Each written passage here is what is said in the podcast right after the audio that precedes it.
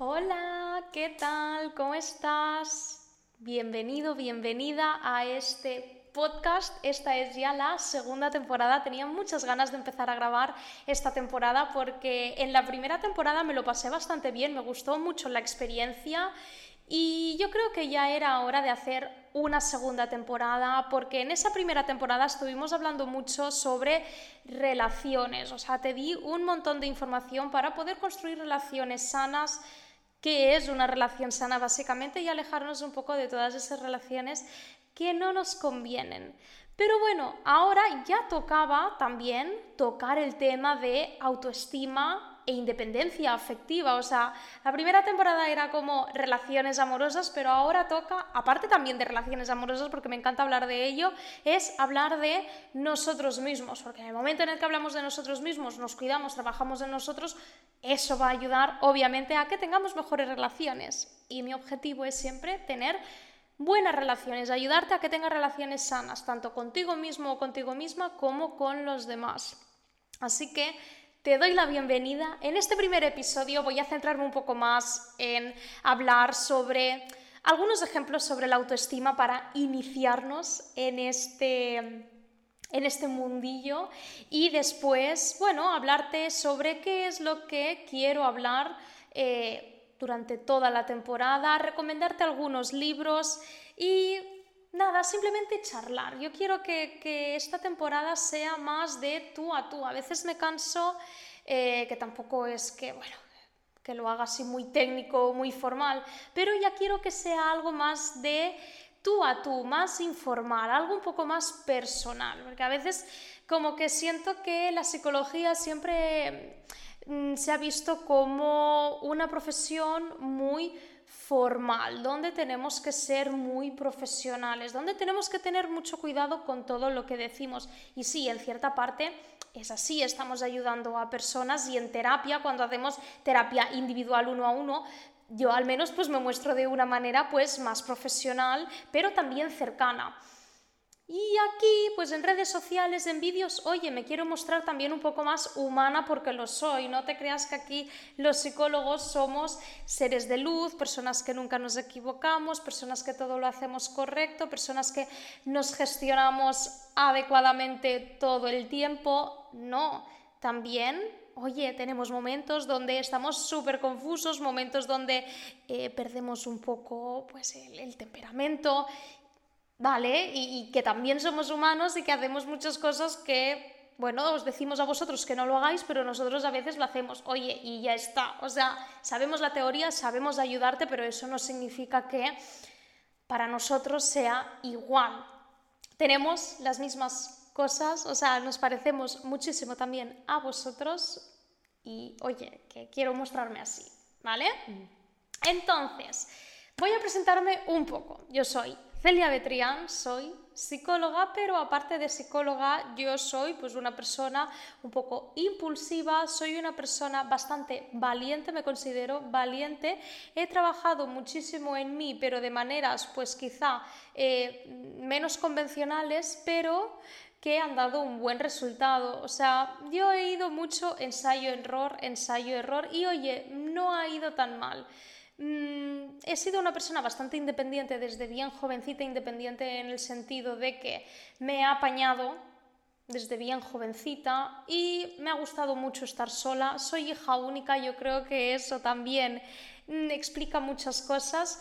Entonces, en general, a mí me ha gustado mucho experimentar y hacer cosas nuevas. Nunca he tenido miedo a probar algo nuevo. Mentira, he tenido miedo porque el miedo es una emoción que está presente y que te ayuda a adaptarte, pero el miedo no ha impedido que yo viaje sola, que coja las maletas y me vaya a vivir a otro a otro país o que cambie de trabajo porque no me gusta lo que estoy haciendo. O sea, el miedo no ha sido algo que me haya paralizado, de ahí que me considero una persona valiente porque he tomado muchos riesgos y bueno, la impulsividad ha hecho que de muchos de estos riesgos, pues bueno, hayan sido un error, haya sido un error, perdón. Pero así es como he ido aprendiendo. He ido aprendiendo a base de cagarla y no me avergüenza para nada. O sea, ha sido un proceso terapéutico enorme el vivir en, en diferentes sitios, en varios países, el viajar yo sola y ya está, y eso ha hecho que hoy sea la persona que soy, de la que pues estoy muy orgullosa. Y quiero transmitirte también, en base un poco también a mis experiencias personales, lo que me ha ayudado y lo que no, porque siento que pues yo he sido también esa persona que pues bueno, ha tenido problemas de autoestima, de de que, pues bueno, mm, a veces he sentido muchísima culpabilidad por cosas que no tocaban, también sentía que mi amor propio estaba por los suelos, también que buscaba demasiado la atención o la aceptación, sobre todo de hombres desde cuando era más jovencita, y yo he estado ahí, y pues bueno, gracias pues a lo que sé profesionalmente y también a toda eh, mi experiencia personal y todo el trabajo que he hecho yo mismo, pues quiero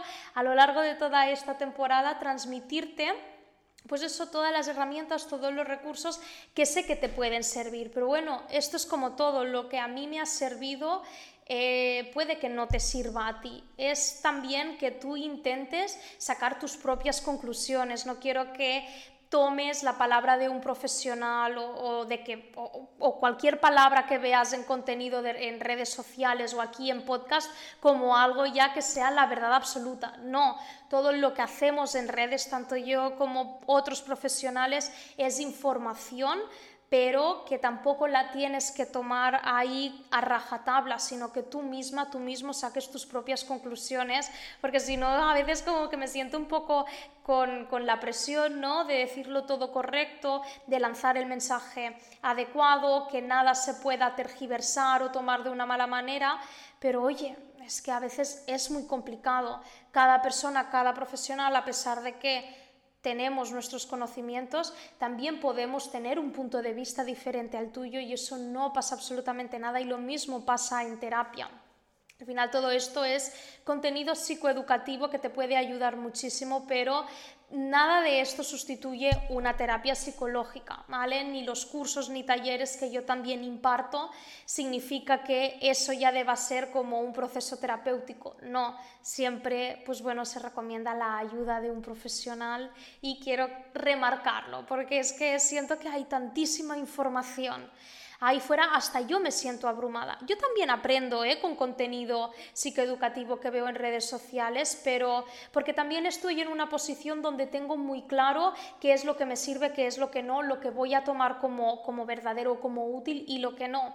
Y desafortunadamente muchas personas, y seguro que tú también te identificas, a veces estás en un momento tan vulnerable, en un momento donde de verdad necesitas ayuda profesional y cualquier información que veas ahí que no es la más adecuada para tu caso te puede destrozar. Y es eso lo que me duele realmente de muchas personas, pero quiero transmitirte eso, que aquí, pues bueno, quiero que tengamos una charla donde te sientas a gusto, te sientas en confort, que no te sientas juzgado y juzgada, y que, bueno, que aunque tengamos puntos de vista diferentes, mi objetivo es siempre transmitirte una una información que te ayude a tener un mayor equilibrio emocional y a construir una buena autoestima y relaciones más sanas. Ahora bien, cada persona tiene que hacer ese trabajo de, autoconocimiento y ponerlo en práctica. O sea, te tocará pues saber dónde están tus límites, dónde está tu presupuesto emocional, cómo gestionar determinadas situaciones y al final solo tú sabrás qué es lo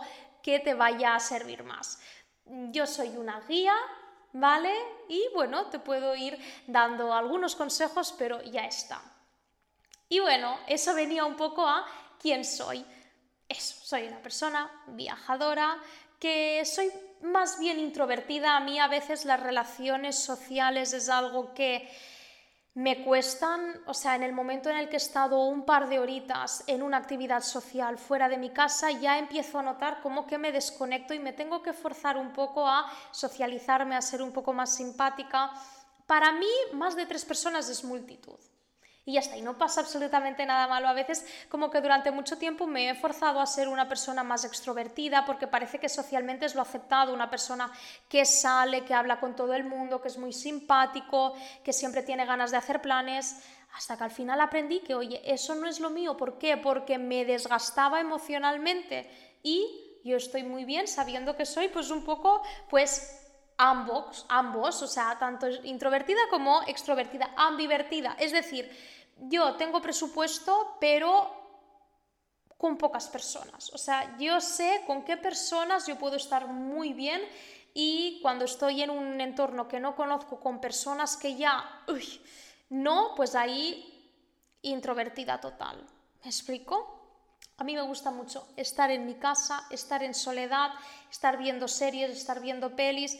Me da absolutamente igual decir que no a muchos planes. He tenido épocas donde he estado mucho más encerrada y hay otros momentos como ahora que me gusta mucho más salir de fiesta, me apetece muchísimo y ya está, y todo es válido. O sea, tienes que escucharte, pero sin forzarte. O sea, puedes conocerte y salir un poco de la zona de confort, porque a veces sí que nos toca, hay veces que digo, venga Celia, va, ve porque es algo que te puede sentar bien, pero eso no significa que me tenga que forzar a ser una persona que no soy. Eso es algo que tienes que tener claro también. ¿Qué más te puedo contar sobre mí misma? Hace dos años em, volví de Australia, yo estuve viviendo en Australia casi dos años y fue la experiencia más bonita de mi vida. Eh, creo que no sería la misma sin esta experiencia y sentiría como un vacío en mí porque siempre me ha gustado como tener otras experiencias, sobre todo en otros países. Y bueno, tuve que tomar la decisión de volver debido a la pandemia. Yo creo que a muchas personas les tocó tomar una decisión y yo tenía muy claro que quería emprender. Había estado siempre trabajando para otras empresas y bueno, decidí que ya era hora de emprender y sobre todo sacarle un poco de partido a esa carrera tan bonita que había estudiado y que apenas había mm, había retomado desde, desde que, terminé la carrera. Y bueno, decidí empezar con un Instagram que no era Psicología y Celia, se llamaba Psicología en Pareja. Esther Perrell es una psicóloga a la que admiro y fue la primera psicóloga que me apareció en YouTube hablando sobre relaciones. Ella es una experta en, en terapia de pareja y fue gracias a ella que me empezó a interesar muchísimo todo este mundo. Me leí sus dos libros y fue ya cuando me matriculé en el máster de sexología y terapia de pareja eh, y empecé con, a subir contenido sobre relaciones, todo lo que iba aprendiendo, porque todo lo que ves en Instagram no es algo que yo ya sepa de hace mucho tiempo. Yo me estoy formando, estoy viendo contenido de muchas otras personas, de muchas otras plataformas, de leyendo muchos libros y es así como yo voy creando todo el contenido en Instagram y que me falta muchísimo todavía por aprender.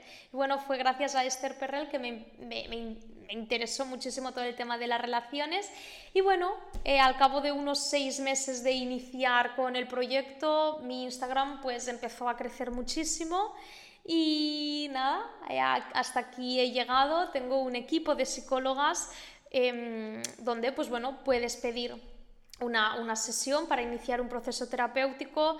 Eh, abarcamos diferentes temas, tanto de relaciones como de pareja, como dependencia emocional, autoestima, salud mental, pues todo lo que tenga que ver más con, con ansiedad, con, con síntomas de, de, depresión o con toma de decisiones, gestión de las emociones, todo eso. O sea, abarcamos muchísimos, muchísimos problemas, te podemos ayudar con muchísimas cosas. Y nada, estoy viviendo en un pueblecito muy pequeñito de la provincia de Huesca. He estado viviendo pues en Barcelona, en Madrid, en Zaragoza, en Dublín y en varios sitios de Australia.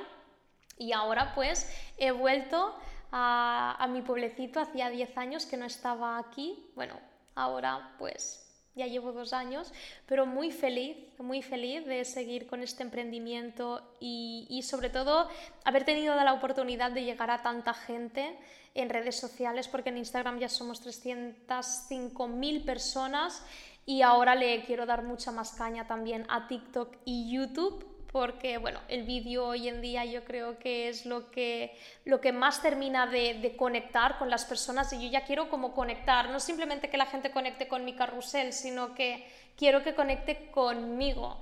Y creo que eso pues es sobre todo gracias a YouTube, que para mí es la red mi red social preferida. A mí me encanta YouTube y por eso, pues bueno, no sé desde dónde me estás viendo, pero me puedes seguir en todas las plataformas, en Spotify, en Apple, en Evox, en, en YouTube, en Instagram, en TikTok, en todas. En Twitter no, porque es que ya demasiado.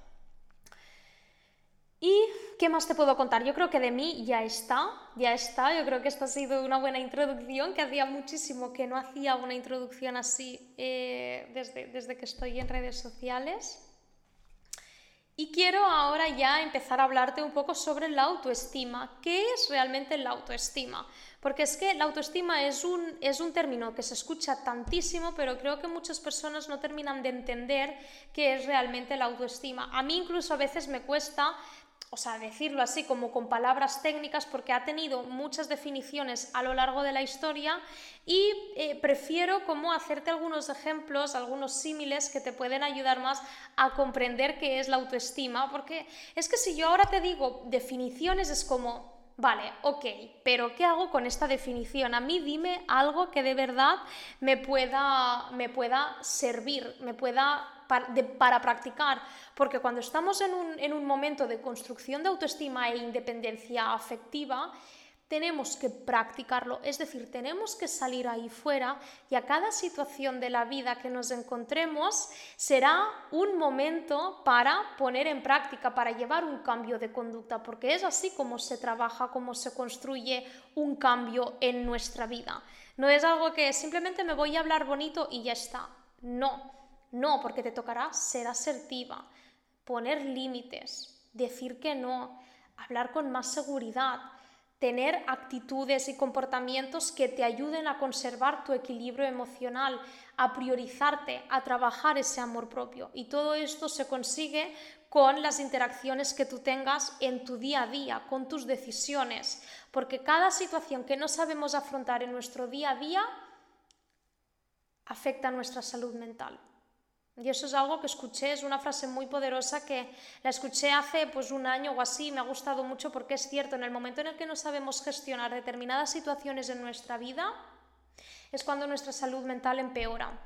Y por ende, la, la autoestima y la salud mental están muy ligadas. O sea, para mí yo creo que el equilibrio de salud mental está en conservar una buena autoestima que nos ayudará pues eso, a tener una buena independencia afectiva y conseguir una manera de vincularnos segura y sana con los demás. Esto se traduce un poco con el estilo de apego, que sé que es algo que has escuchado mucho y que sí, vamos a hablar de ello en otros episodios. El intentar tener una manera de vincularnos emocionalmente con otras personas de manera mucho más sana y saludable. Y es así como podemos conservar una salud mental, sabiendo qué es lo que nos ayuda, lo que nos hace bien y retirarnos de todo aquello que nos estamos dando cuenta que no es lo que nos está ayudando. Entonces, autoestima. Realmente la autoestima es aquella imagen que tienes proyectada de ti. Es como una valoración, como aquí tienes una nube encima de tu cabecita que tiene tus percepciones, valoraciones, las que tienes sobre el mundo, sobre ti, sobre los demás, que se ha ido construyendo a lo largo de tu vida con todos los momentos eh, desde tu infancia, el estilo de crianza, eh, de crianza perdón, Em, todo tipo de, experiencias que has ido teniendo han construido en cierta medida tu autoestima. Pero ahora bien, eh, sí que es cierto que todo en cierta medida afecta a la autoestima y sobre todo los primeros años de vida son cruciales para su formación, tanto para bien como para mal. Por eso es tan esencial, pues bueno, que, que dentro de un estilo de crianza sea lo más seguro y sano, porque eso en la edad adulta se traduce en una persona, pues, con menos problemas psicológicos, la verdad. Una persona, pues bueno, con una, con una mejor eh, valoración y percepción de sí misma y seguramente con muchas más herramientas y recursos para gestionar las situaciones de la vida. Pero oye, no quiero desanimarte, no quiero que pienses, ostras, me han pasado cosas horribles en mi vida, he tenido un estilo de crianza pues muy inseguro, muy desorganizado, muy insano, ya no voy a, no, no voy a tener nunca una autoestima buena. No, para nada, para nada. La autoestima es algo que se puede trabajar. Ahora bien, quiero que sepas que hay determinados, determinadas experiencias traumáticas, o sea, trauma, heridas de la infancia, estilos de apego, que se quedan como una cicatriz. Se queda como una herida emocional y es algo que en muchas ocasiones te va a seguir acompañando a lo largo de, tu vida. No te quiero prometer ahora que el hecho de construir una autoestima, ser independiente afectivamente, tener un estilo de apego seguro, sea algo que se va a poder conseguir al 100%. No, porque somos personas, somos seres humanos que hemos vivido ciertas circunstancias y que eso se ha quedado impregnado en nosotros en cierta medida. No podemos cambiar al 100% quiénes somos porque tenemos unos rasgos de personalidad y momentos que nos marcan y que nos van a condicionar y que eso significa que tenemos una tendencia a y que no pasa absolutamente nada por eso. ¿De acuerdo? Quiero que sepas eso. Si tú has vivido experiencias traumáticas, no vas a poder olvidar esas experiencias traumáticas y hacer borrón y cuenta nueva. Ojalá se pudiera, pero quiero ser realista y no, no prometerte, y eso tampoco ningún psicólogo puede prometértelo en un proceso terapéutico de vas a ser una persona nueva, vas a olvidar quién eres, eh, nunca más vas a acordarte de aquello que te ocurrió hace 10 años. No, no, lo que tenemos que conseguir como seres humanos es intentar sanar al máximo todo aquello que sucedió, pero ser conscientes de que mm, nos ha marcado y que muchos comportamientos que vayamos y conductas que vayamos a tener a lo largo de la vida, pues eso va a estar ahí presente. Pero a pesar de eso, yo lo que quiero es ayudarte a construir una mejor versión y que eso no, no, no te impida al 100% ser quien quieres ser, sino que, bueno, te quiero dar como una dosis de, realidad y decirte que, bueno, hay muchas cosas que son incambiables, son invariables, pero eso no significa que no haya nada que se pueda hacer contigo, para nada, ¿vale? Yo, por ejemplo, pues bueno, soy una persona que desde muy pequeñita he sido más independiente, más evitativa y voy a tener siempre en cierta medida esa tendencia, pero a lo largo de los años he aprendido muchísimo de mí y sé que eso me acompaña, pero ya no va a condicionar al 100% mis conductas. Es decir, si yo sé que, bueno, que, mi independencia es algo que protejo mucho más y que hasta, hasta cierto punto era algo que me impedía tener relaciones, Ahora ya me estoy dando cuenta de que, bueno, no quiero que mi independencia afecte a mis relaciones amorosas, por ejemplo. Mi tendencia siempre va a ser un poco más evitativa, más huida, pero ya está, he trabajado en mí para que a pesar de esa independencia yo pueda relacionarme, tener relaciones amorosas sin que eso impida que yo pueda disfrutar de todo esto.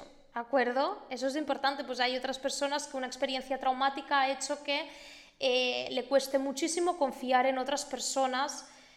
Vale, lo entiendo, pero claro, no confiar nunca en nadie es algo que puede afectar mucho a nivel de salud mental y no queremos eso. Pues bueno, a pesar de que esa persona tenga ahí como ese trauma, lo que se conseguiría con terapia y bueno, con toda la información, ¿no? Es hacer que, bueno, pueda confiar un poquito más y que eso le permita pues conservar determinadas relaciones, que pueda igualmente establecer vínculos seguros y sanos, a pesar de que en cierta medida la desconfianza va a estar ahí. Espero que más o menos hayas entendido el punto al que quiero llegar con todo esto. Entonces, la autoestima piensa que tiene la función principal de protegerte del mundo exterior. Para mí es como un arma que nos ayuda a establecer relaciones más saludables, tanto con nosotros como los demás, incluyendo las relaciones amorosas nos equilibra emocionalmente, permite conocernos mejor, poner límites, identificar qué es lo que no nos está ayudando, gestionar de mejor manera las situaciones de la vida, nos ofrece la capacidad de poder afrontar los desafíos con mayor confianza, algo que es clave para nuestra salud mental. Y pues eso se conforma de todas esas creencias que tienes sobre ti mismo o sobre ti misma, de, de todas aquellas cualidades, capacidades, la manera de sentir y de pensar que te atribuyes. Es eso, como un conjunto general de, quién eres y pues eso se va creando a lo largo de todas las experiencias de tu vida. Te voy a poner ahora el ejemplo. Ya sabemos eso, que la autoestima es como un arma algo que te protege y en el momento en el que tenemos una autoestima bajita, eso significa que menos capacidad vamos a tener para protegernos del mundo exterior. De ahí la importancia de construir un buen muro, no un muro del todo, ¿vale? No una autoestima altísima porque eso te va a impedir pues que establecer relaciones saludables, sino un muro que te ayude tanto a salir, ¿vale? Pero también a adentrarte y protegerte en los momentos necesarios. El ejemplo que te quiero decir es como, em, imagínate que la autoestima es como un depósito de agua que tienes dentro de ti. Para conseguir una buena autoestima, lo ideal sería que el depósito estuviera lleno, pues bueno, vamos a poner que pues a partir de un 75% estaríamos hablando de una buena autoestima.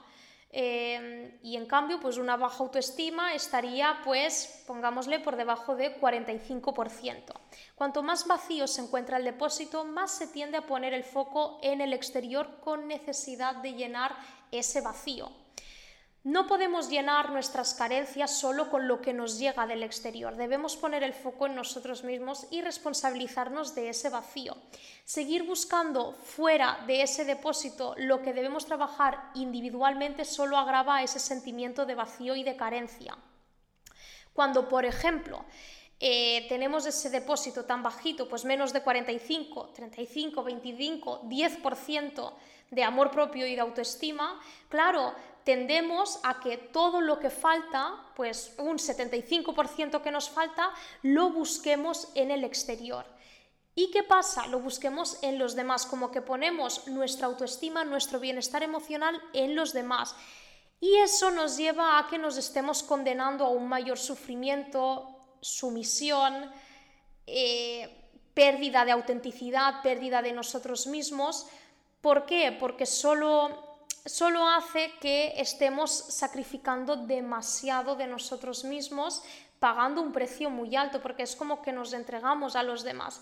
En cambio, si buscamos en otros una menor cantidad de aprobación y aceptación, el efecto que vaya a tener la respuesta de esas otras personas en nosotros es mucho menor. Cuando todo lo del exterior, cuando ponemos todo nuestro ser en manos de otras personas, estamos haciendo que si esa persona nos rechaza, si esa persona no nos aprueba, si esa persona nos hace daño, el impacto sea muchísimo mayor que si dejamos simplemente un 15% en manos de los demás. Me explico, cuando tenemos una baja autoestima, si tú te identificas con una baja autoestima, te verás así como en una montaña rusa, de que si tienes la aprobación de esa persona, todo muy bien, pero si no la tienes, te tambaleas. De ahí la importancia de que, bueno, si tenemos una mayor protección en nosotros mismos, pongámosle un 80%, pues si no tenemos la aprobación de esa persona no va a tener tal impacto en nosotros, porque ya nos estaremos protegiendo nosotros con una buena dosis de amor propio y de autoestima. Cuando ya partimos de una base donde estamos más estables emocionalmente, ya no dependemos en una mayor totalidad del exterior. Y es eso lo que quiero transmitirte hablando sobre autoestima e independencia afectiva. No quiero que pienses que por tener una muy buena autoestima em, no necesites absolutamente nada de los demás no vayas a buscar la aceptación de los demás, porque como seres sociales todo esto es necesario. Yo tengo una muy buena autoestima, pero hay muchas veces que dudo de mí misma, hay muchas veces que busco la aprobación de mis amigas ante determinados conflictos o determinadas dudas.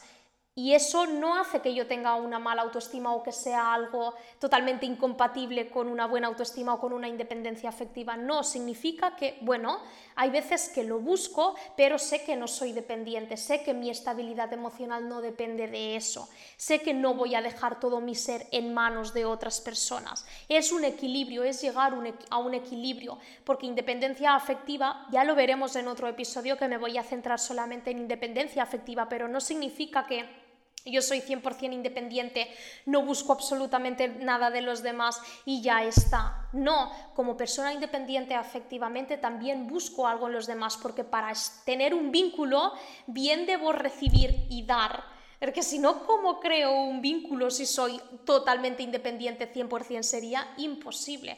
No, dentro de una independencia afectiva, por supuesto que también busco en los demás, pero es algo que sé que mi, mi personalidad, quien yo soy, no va a depender de otra persona. Sé lo que busco y que hay un mínimo que yo necesito para establecer un vínculo. Cuando nos vinculamos con los demás partiendo de una dependencia emocional, es como que no tenemos una base de amor propio, de protección, de límites, de personalidad. Es como que simplemente buscamos que la otra persona nos quiera y ya está. Y no, desde una independencia, eh, desde una independencia afectiva, yo me quiero, yo sé quién soy, yo pongo límites, pero eso no significa que nunca vaya a buscar absolutamente nada de los demás. O sea, no, simplemente lo busco, pero no como necesidad obsesiva, no como una urgencia. Si lo tengo bien y si no, pues bueno, me va a doler, pero voy a continuar con mi vida. No va a ser algo que me vaya a matar o que me vaya a destruir. ¿De acuerdo? Porque ya tengo en cierta medida una base que me va a proteger. Aunque también tengo que aclarar que a pesar de tener una muy buena autoestima, hay situaciones que te pueden dejar absolutamente por los suelos, pero si ya tienes una buena base te va a ser mucho más fácil, pues bueno, construirla. Entonces, cuando partimos de una buena autoestima, nos hemos encargado de tener el depósito lleno, somos más capaces de confiar en nuestras capacidades y logros, de ver como válido nuestro criterio y defenderlo. Sabemos adoptar una postura asertiva alzando la voz por nuestras necesidades y deseos sin tanto temor a que la otra persona pueda rechazarnos porque no dependemos tanto del exterior. El rechazo puede suceder, ahora bien, no vamos a depender al 100% de ese rechazo si una persona me rechaza, pues bueno, lo acepto, me duele, pero continúo con, con mi vida. En cambio, cuando tenemos una baja autoestima y una dependencia emocional, sacrificamos absolutamente todo para evitar ese rechazo. Y ese es el problema principal. Una baja autoestima califica de amenazante cualquier situación porque puede desestabilizar por completo nuestro yo. Si dependemos exclusivamente de los demás, nos afectará en gran medida cualquier cambio, sea para bien o sea para mal. Nuestra estabilidad emocional estará en manos de lo que ocurra en el exterior, siendo como unas marionetas y viviendo en una especie de montaña rusa. Cuando nos sentimos completos es cuando disponemos de una independencia afectiva que nos protege de las situaciones que nos pueden hacer daño porque podemos ayudarnos a nosotros mismos sin necesidad de contar demasiado con los demás o calificar como peligrosa cualquier situación que ocurra. ¿Entiendes ahora qué es lo que pasaría si tu depósito de agua estuviera lleno al 10% de amor propio y de buena autoestima, el daño que puede causar que un 90% de ti se construya en base a los demás. Una buena autoestima no puede salvarnos de todo el dolor ni de todo lo malo que nos pueda suceder, ni va a ser la razón por la cual no vayamos a sufrir nunca más. No, la vida no es tan idílica como parece, pero sí que es cierto que es un factor protector ante muchas situaciones que nos permite afrontar la vida desde una perspectiva más segura e independiente. Por eso siempre considero que una buena autoestima es clave para relacionarnos en cuanto al ámbito amoroso, porque nos va a ayudar a tomar mejores decisiones en cuanto al amor. Cuando partimos de ese depósito tan bajito, corremos el riesgo de tomar decisiones más basadas en la necesidad, en la urgencia y en la obsesión y de no elegir adecuadamente a esa persona tenemos un mayor riesgo de sacrificar nuestra independencia, sacrificar quién somos para mantener relaciones que no nos están ayudando y más dificultad para dejar ir esas relaciones que no nos convienen.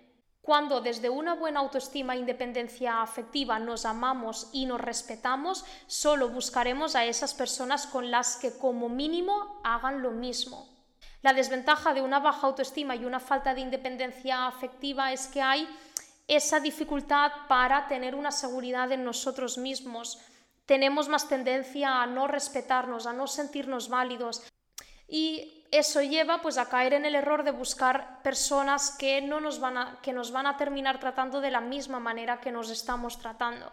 Es injusto, sí, pero es lo que suele suceder en muchas ocasiones. Además de que nos podemos acostumbrar a un amor dañino o a un amor no disponible. ¿Por qué? Porque como nosotros mismos tenemos esa dificultad para darnos ese amor, podemos elegir de manera inconsciente a personas que nos traten de la misma manera, porque piensa que buscamos el amor no porque nos haga bien, sino por familiaridad. Y en el momento en el que trabajamos ese, esa autoestima, nos volvemos personas independientes afectivamente, nos va a ayudar a que digamos, ostras, sé mi valor, sé lo que me merezco, sé lo que me hace daño, sé cómo actuar si algo me hace daño, sé cuándo alejarme, sé cómo protegerme y de ahí que dejemos entrar a las personas que de verdad van a hacer un bien en nuestra vida. Cuando además nuestra independencia afectiva es tan nula, pues tenemos muchas más probabilidades de engancharnos a otra persona, porque estamos eligiendo por las necesidades que tenemos emocionales sin satisfacer por nosotros mismos. Y queremos que la otra persona lo haga por nosotros para evitar es sentir ese vacío. Y claro, no nos damos cuenta de que eso indica que hay un trabajo que debemos hacer primero para que después podamos estar bien en una relación y podamos elegir de una mejor manera. Porque desde la dependencia emocional lo único que sentimos es como que sin esa persona no somos absolutamente nadie. ¿Y por qué realmente es tan importante la independencia afectiva? Porque estoy hablando mucho pues, de buena autoestima y de independencia afectiva, pero es que yo lo que quiero es que dejes de ser un espectador y pases a ser un protagonista. No tenemos por qué conformarnos a vivir pasivamente como si no tuviéramos control de las situaciones que ocurren. Nosotros tenemos el poder de elegir a quién queremos tener cerca y elegir qué hacer con esas personas. Pero ¿qué pasa? Que cuando no hemos construido una buena independencia afectiva, nos estamos moviendo por necesito a esa persona en lugar de elijo a esa persona porque me hace bien. Y la importancia de la independencia afectiva es para evitar la pérdida del yo, porque cuando no tenemos esta independencia afectiva, cuando es más dependencia emocional y esa baja autoestima, solemos olvidarnos de nosotros mismos, poner a todos los demás por encima de nosotros, sin priorizarnos, sin ese amor propio. Y eso hunde nuestra salud mental. Cuando estamos tan pendientes de los demás, estamos, se está haciendo como una pérdida de conexión con nosotros mismos, se dificulta esa incapacidad para pensar sobre lo que nos hace bien y qué es lo mejor para nosotras. Esa dificultad no para ponernos como prioridad. Cuando nos sumergimos en relaciones en las que únicamente buscamos aprobación y aceptación de los demás, nos estamos perdiendo completamente. Es posible estar en una relación sin necesidad de que te prives de tu libertad y tu independencia. Y es esto lo que quiero transmitirte a lo largo de mi segunda temporada del podcast y también algo que, transmití muchísimo en la primera temporada. De, oye, construir autoestima y ser una persona independiente es lo que te va a ayudar a tener relaciones mucho más saludables. No es egoísmo, no es arrogancia, no, es simplemente que te quieres, o sea, que es necesario que tú puedas estar bien conservando quién tú eres para así tener las mejores relaciones posibles. La creación de una pareja consiste en la unión de dos personas, no la sumisión de una a la otra. Y sí, desde una baja autoestima te pueden querer. Claro, la capacidad de amar está presente. Tú puedes amar a otra persona y que otra persona te ame a pesar de tener una baja autoestima, pero esa baja autoestima va a dificultar mucho que disfrutes de esa relación, que estés en calma, que estés en tranquilidad, que puedas tener construir unos buenos pilares. Se puede construir una autoestima estando en una buena relación, pero ¿qué pasa? Que vamos a estar dudando constantemente de la veracidad de ese amor que nos están dando. Porque cuando tú crees que no eres una persona merecedora de amor, crees que ninguna persona te puede querer.